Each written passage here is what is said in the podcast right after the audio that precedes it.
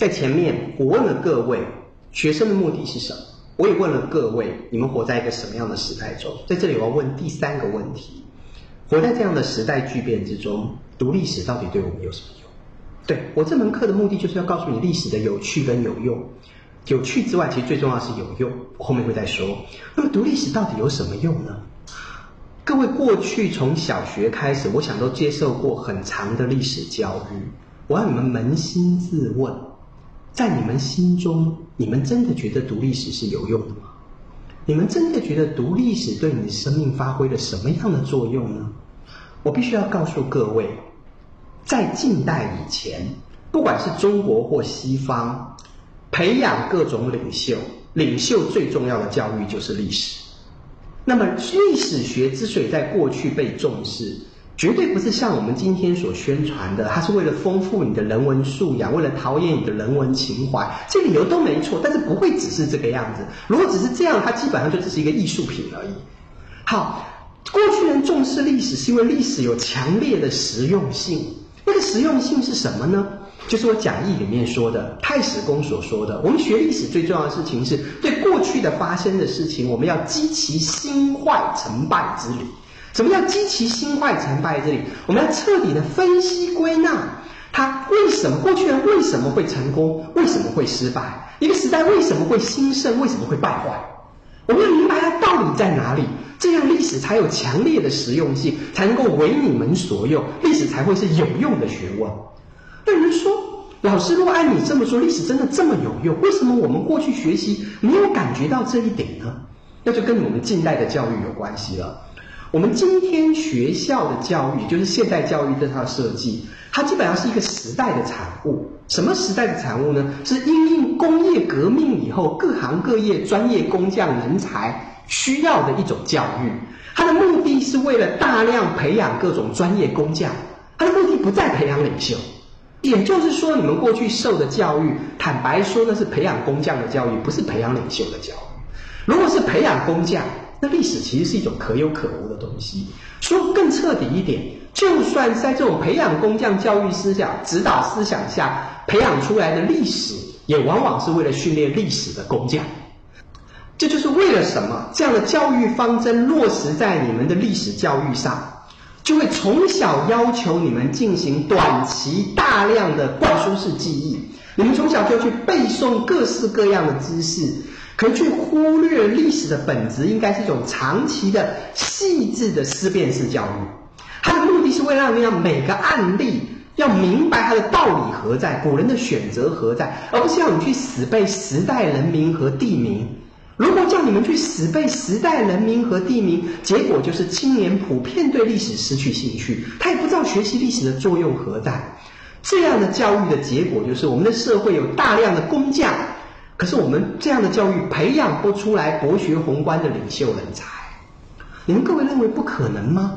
我举个最简单的例子给各位听。你们说老师不会呀？我觉得我的教育我也很重视思辨呢。我试问各位一个问题，来。但这个问题啊，可能对台湾地区的同学比较适用一点。我举的是台湾中学课本的一个例子来给各位听。其他地区的大学生，我不知道你们读过这个东西没有，但是我就当做你们读过了。中国过去有一首古诗叫做《木兰诗》，《木兰诗》一开始的几句是这样说的：“急急复急急，木兰当户织。”好，急急是什么声音？各位上过台湾中学课本的同学就会马，大部分都会马上回答我。我这几年开课，每一年同学都这么回答我。课本标准注释的答案是“唧唧”是织布机的声音，因为“唧唧复唧唧，木兰当户织”嘛。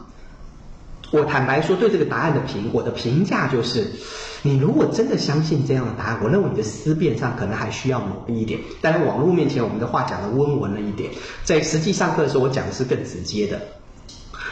为什么呢？因为《木兰诗》的下面两句就是“不闻机杼声，惟闻女叹息”呀，你根本没有听到机杼声，怎么会有织布机的声音呢？惟闻女叹息，只有听到叹息的声音，所以“急急”是叹息声啊！我在跟你们讲，不是考验你们的国文，历史学讲孤证不立。你们问我老师，你这个说法只能聊备一说，有根据吗？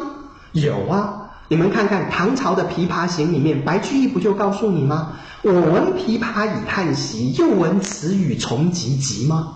唧唧是叹息声，我已叹息，重唧唧就是我前面叹息过，后面又叹息一声。难道白居易是前面听了琵琶叹息，后面听了那女的讲话就开始织布吗？那是不可能的事情啊！我为什么告诉这一点？不是在考验各位的国文程度，而是为什么问题的答案就在下面两句：不闻机杼声，惟闻女叹息。而你们人人都会相信那是织布机的声音，却没有一个人相信那是叹息声呢？我过去几年经验都是这样子。我要点明的是一个事实，你们不觉得你们可怕吗？在这样训练专业工匠的这种灌输式的记忆教育之下，你们已经很习惯直接追求标准答案，答出来一百分。所有的好学生都是如此。你们已经放弃了你们的思辨能力，你们放弃你们去质疑标准答案的能力。我认为这样的损失是无可弥补的。你不能读了再多书，记得再多的标准答案。得到了再多再好的成绩，都不值得拿你的思辨能力去换。思辨是智慧的开端，智慧是你一生上天赐给人类最宝贵的财富，不值得的。当然，我知道做好学生有很多好处。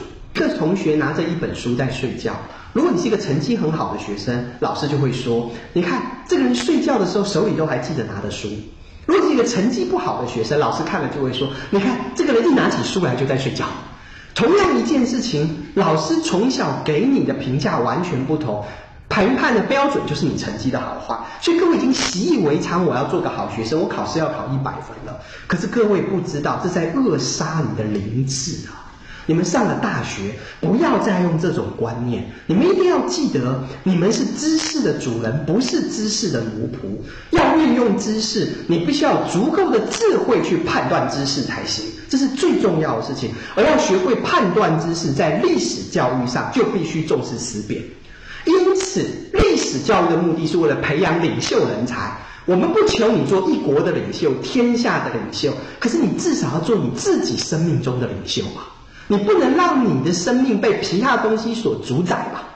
那要做到这一点，在历史教育上，就必须先从恢复真正有用的历史教育做起。